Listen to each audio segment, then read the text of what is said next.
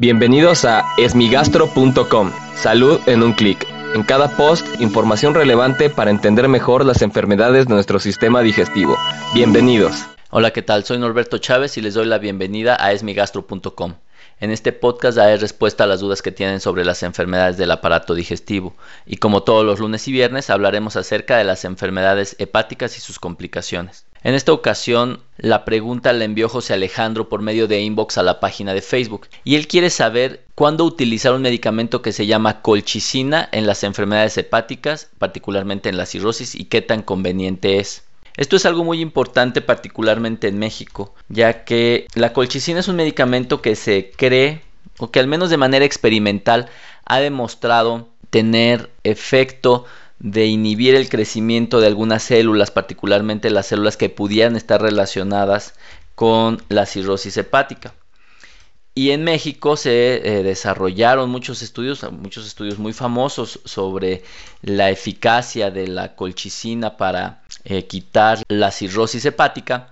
Pero bueno, al final del día y como todo en medicina, pues resultó no ser definitiva esta información. Entonces todavía existe este eh, fenómeno de creer que la colchicina es útil para el manejo de la cirrosis hepática.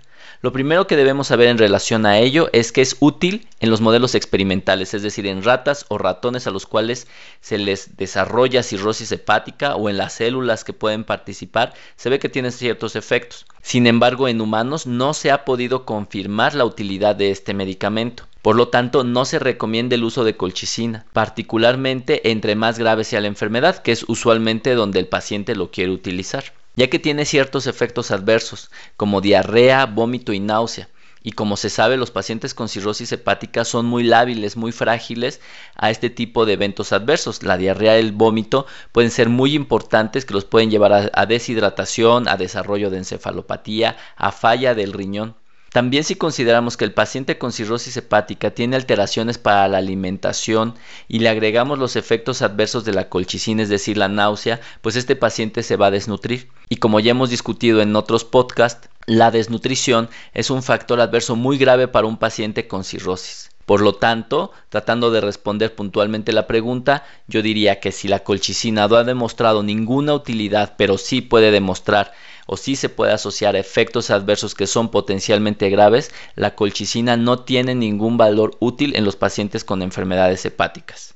Muchas gracias a José Alejandro por enviarnos esta pregunta.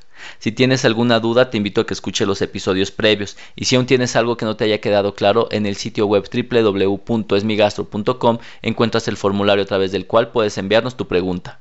Gracias por haber escuchado este post. Si la información les fue útil, compártanla. Hagamos que más gente esté informada. Los esperamos en el próximo podcast.